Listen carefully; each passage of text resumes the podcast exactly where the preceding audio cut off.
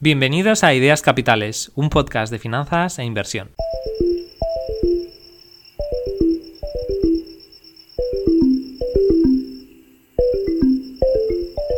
Ben Carlson, autor del blog A Wealth of Common Sense, escribió a finales de septiembre un artículo titulado 24 cosas que creo sobre la inversión. Me pareció una lista bastante provocadora e interesante, así que voy a comentar rápidamente los 24 puntos que menciona Ben y quizás añada algún comentario para cada una de estas. Por cierto, puedes estar o no estar de acuerdo con estas frases, estas opiniones de Ben Carlson. Yo no estoy diciendo que esté de acuerdo con todas ellas ni que las comparta, aunque creo que tienen bastante valor. Te recomiendo que si te interesan, investigues un poco más y leas la pequeña explicación, porque tampoco dedica mucho tiempo a desarrollar cada de estos puntos, pero sí que es verdad que aporta un poco más de información. La primera, Creo que lo simple bate lo complejo. Estoy firmemente convencido de que la simplicidad en la inversión es un superpoder.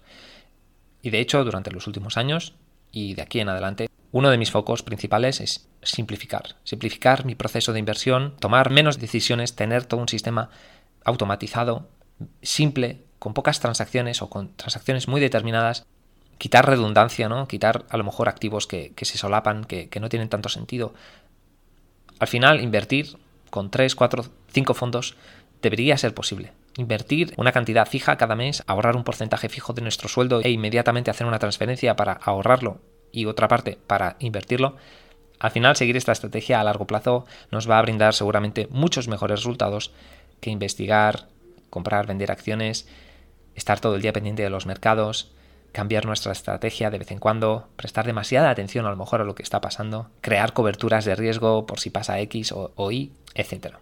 La segunda, creo que el momento de comprar o de vender importa menos que el tiempo que mantienes tu inversión.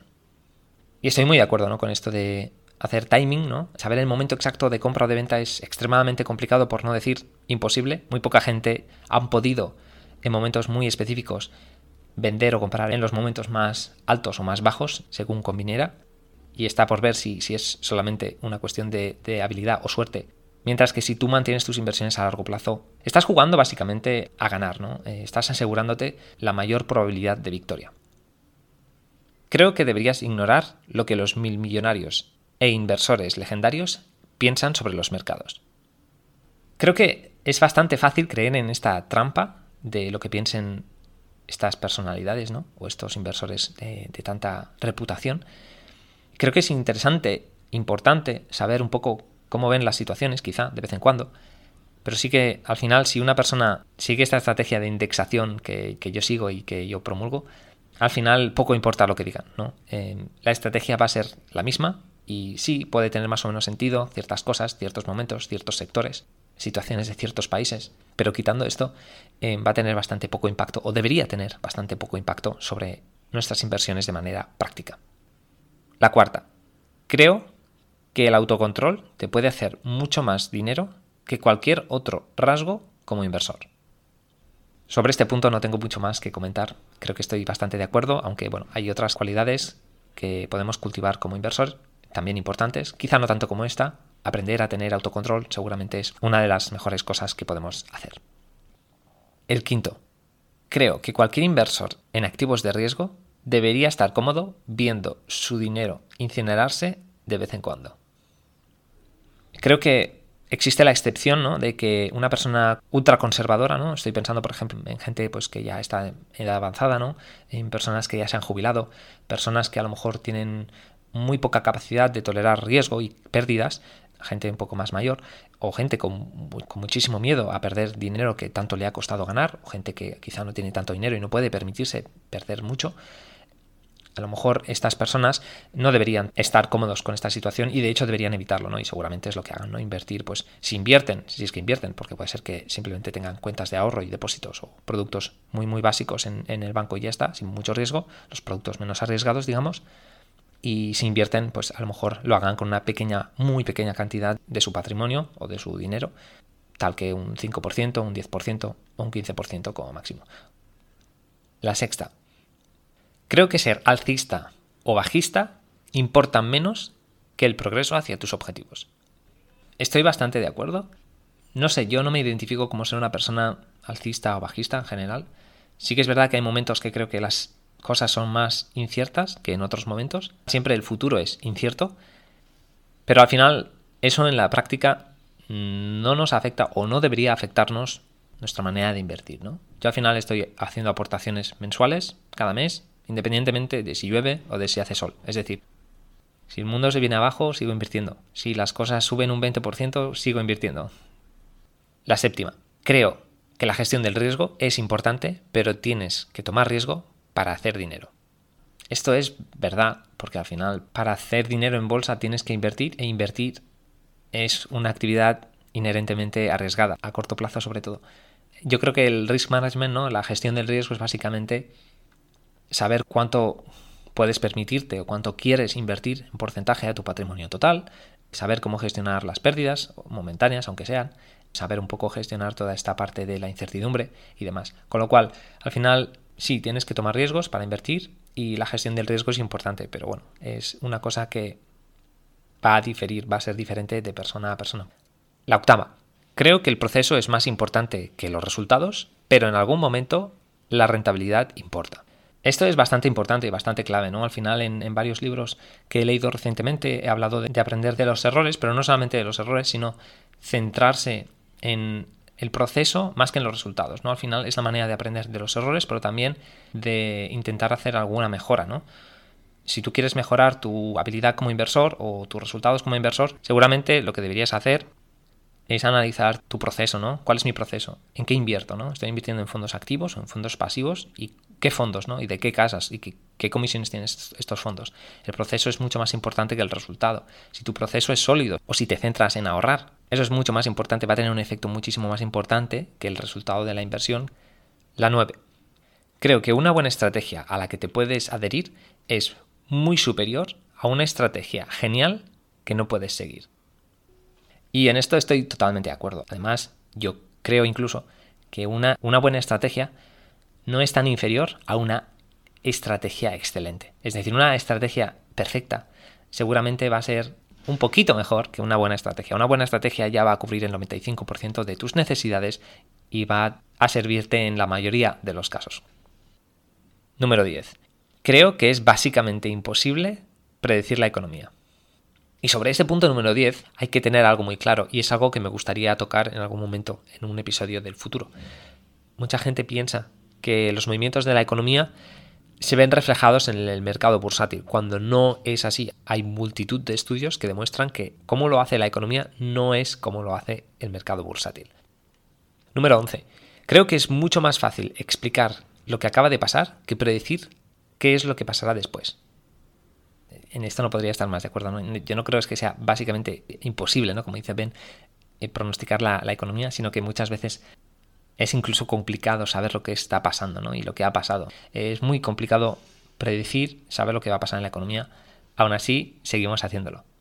Y no digo que no tenga ningún tipo de sentido. Por ejemplo, yo a veces escucho algunas pronosticaciones, algunos análisis económicos, para ver más o menos cuáles son las cosas más probables que puedan pasar o según las cosas que se están dando actualmente, pero siempre teniendo presente que son algunos de los escenarios posibles, pero que podrían desarrollarse de muchísimas maneras distintas. 12. Creo que definir en lo que no vas a invertir es más importante que en lo que vas a invertir. Me parece un punto interesante, creo que tampoco es tan importante. Yo creo que es importante, pero como Ben dice, es más importante que lo que en lo, decir en lo que vas a invertir, no sé si estoy tan seguro. Yo, por ejemplo, no invierto en oro y hasta ahora no he invertido en bonos o en deuda. Es posible que algunas de estas dos cosas cambien, pero creo que no es tan importante como que estoy invirtiendo en renta variable, estoy invirtiendo en bolsa. ¿no? Número 13. Creo que hay muchos caminos diferentes para ser un inversor con éxito, pero solo unos pocos para fracasar. Hay muchas maneras de tener éxito invirtiendo. Hay gente que hace trading y, les va bien. Hay gente que selecciona y vende acciones a largo plazo con una perspectiva value o inversión en valor y también les va bien. Hay gente que selecciona acciones de fondos value o de fondos activos de distintos tipos o gente que se indexa y también les va muy bien. Con lo cual es verdad que no hay, no hay una manera de invertir que vaya bien a todo el mundo. Pero sí que es verdad que a pesar de que haya muchos caminos que te vayan a llevar a conseguir buena rentabilidad y hacer crecer tu patrimonio y aumentar tu riqueza, hay algunos sistemas como la indexación, que son mucho más probables que te garanticen el éxito o que te proporcionen al menos una buena situación que otras. 14. Creo que los mercados están en lo cierto la mayor parte del tiempo, pero no siempre.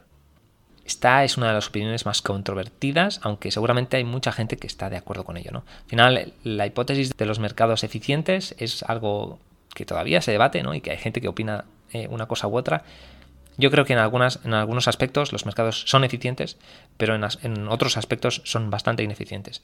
En momentos de auge o de pánico, los mercados son altamente ineficientes, creo yo, porque al final están reflejando la psicología humana y están reflejando las emociones de los partícipes en estos mercados. Sin embargo, en general, esta frase ¿no? de que en un momento determinado el precio que estás pagando es el precio justo, porque es el precio al que han divergido todos los agentes de mercado, a pesar de, la wisdom of crowds, ¿no? La, sabiduría de las masas juega un papel importante, pero yo creo que de todos los agentes del mercado, a lo mejor un 10%, un 5% o el 1% que tiene mejor información o que sabe analizar mejor la situación, tiene una ventaja sobre los demás. Con lo cual no todo el mundo está partiendo desde la misma base. Eh, hay gente que también está actuando de manera siguiendo al rebaño, ¿no? Eh, hay mercados también muchísimo más eficientes que otros.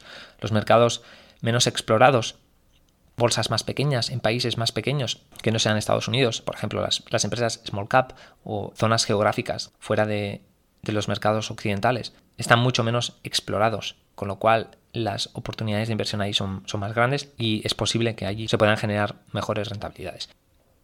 15.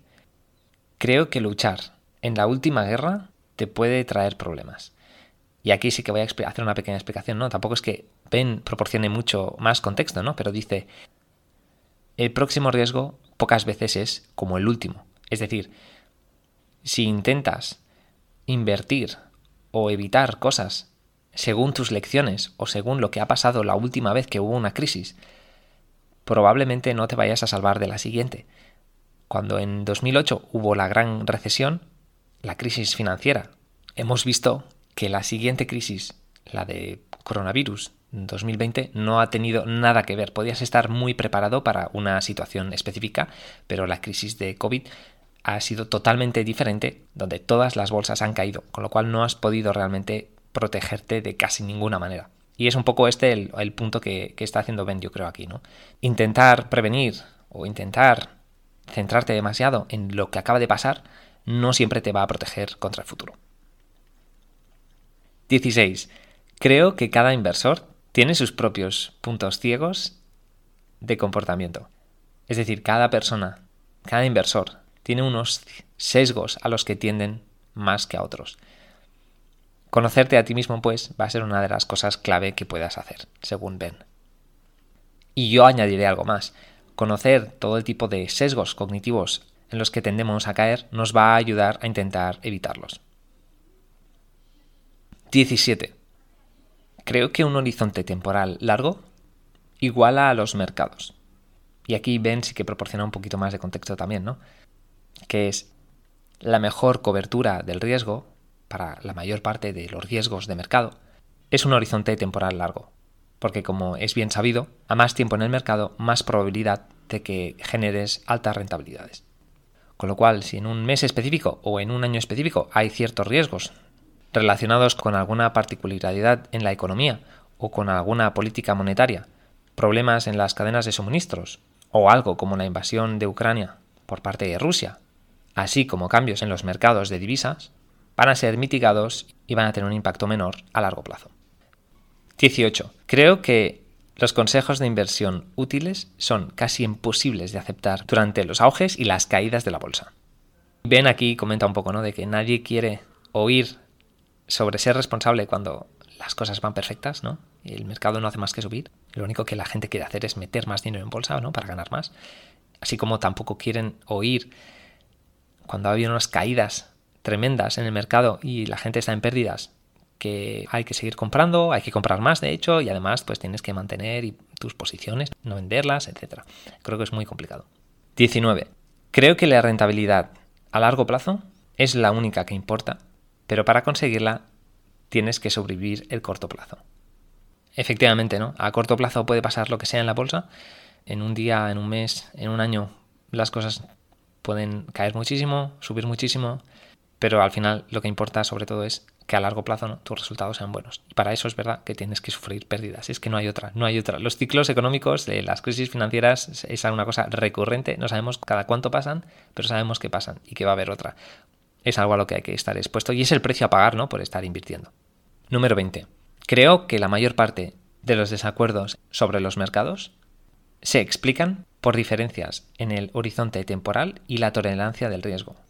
Aquí vemos un poco la importancia ¿no? de la diferencia entre todos los inversores, que es todos los actores que están en el mercado. Cada uno tiene unas tolerancias de riesgo distintas, cada persona está invirtiendo a un horizonte temporal distinto y eso es lo que, según ven, causa estas discreciones, esas diferencias en las expectativas y estado actual del mercado. 21. Creo que nada sobre inversión siempre es fácil. Pero aún así, lo hacemos más complicado de lo que tiene que ser. Esta frase es, espectacular, ¿no? Porque resume de manera muy sencilla una de las verdades más importantes, yo creo, del mundo de la inversión, ¿no? Nada sobre la inversión siempre es fácil. Es que esto es tan, tan cierto, ¿no? En el momento en el que la bolsa cae un 50% o un 30%, em, seguir invirtiendo no es fácil, no es fácil. Igual que cuando las bolsas están en auge y todo el mundo parece estar invirtiendo, ¿no? Y, las cosas parecen que van fenomenal, es muy complicado en ese momento de bonanza y de, optimismo sobre el futuro y sobre el mundo tomar un paso atrás y decir, quizá estamos en un momento de burbuja, o quizá no deberíamos ser tan optimistas, o quizá deberíamos estar ahorrando más, ¿no? Para, para compensar un poco esta situación, ¿no? Los mercados al final fluctúan, ¿no? De, de estos altibajos, tienen épocas muy buenas, tienen épocas muy malas, y las emociones humanas son al final lo que causan esto, ¿no? Creo que tiene toda la razón, ¿no? En este punto de diciendo, no, es que lo hacemos muchísimo más complicado de lo que tiene que ser. Efectivamente. Efectivamente. Invertir realmente es, como dice Warren Buffett, ¿no? Es muy sencillo, pero no es fácil. Al final es simplemente ahorrar, seguir una estrategia que tenga sentido y que nos garantice unos buenos resultados a largo plazo, pero luego no es tan fácil de seguir en el día a día, ¿no? Especialmente cuando pasan pues, cosas como, como una crisis, etc. Relacionado con este punto está el número 22. Creo que los optimistas son mejores inversores que los pesimistas. Y creo que tiene razón, ¿no? Porque al final si eres un inversor a largo plazo, tienes que creerte, ¿no? Que al final la bolsa va a ir bien, que las empresas van a ir bien, que el futuro es, es un futuro de prosperidad, ¿no? Y mejor que el futuro actual. Si no, ¿por qué estarías invirtiendo, no? Si, todo se va a ir al, garete, ¿no? Y si todo se va a ir al traste, ¿por qué estás invirtiendo? Y estoy bastante de acuerdo con, con esta frase de Ben. Número 23. Creo que no hacer nada es la mayor parte del tiempo la mejor decisión de inversión. Y para esto no podría estar más de acuerdo. En el episodio Cualidades que debe tener un inversor, profundizamos un poco sobre precisamente este punto, ¿no? Comentado por Charlie Munger, el socio de Warren Buffett. Así que recomiendo que escuches ese episodio si no lo has hecho todavía. Y por último, número 24. Creo que está bien construir tu riqueza poco a poco. Yo voy a ir un poco más allá incluso, ¿no? Que ven y voy a decir, no es que solo esté bien, sino que es la manera más apropiada, con más probabilidad de éxito, digamos, que aquellas personas que, quieren enriquecerse rápidamente, ¿no? Lo más probable es que las cosas no te vayan tan bien. Y después de esta idea, cierra este artículo con una frase legendaria ya, ¿no? En el mundo de la inversión, que es cuando Jeff Bezos, el fundador de Amazon, había preguntado a Warren Buffett, oye, ¿y si tus ideas de inversión son tan buenas, tan sencillas, y eres tan rico, ¿por qué no todo el mundo te copia? A lo que Warren Buffett contestó, porque nadie quiere enriquecerse poco a poco. Muchas gracias por escucharnos, espero que el episodio de hoy os haya resultado interesante. Si es así, por favor, dadle like, compartidlo por las redes sociales y suscribíos al canal. Hasta la próxima.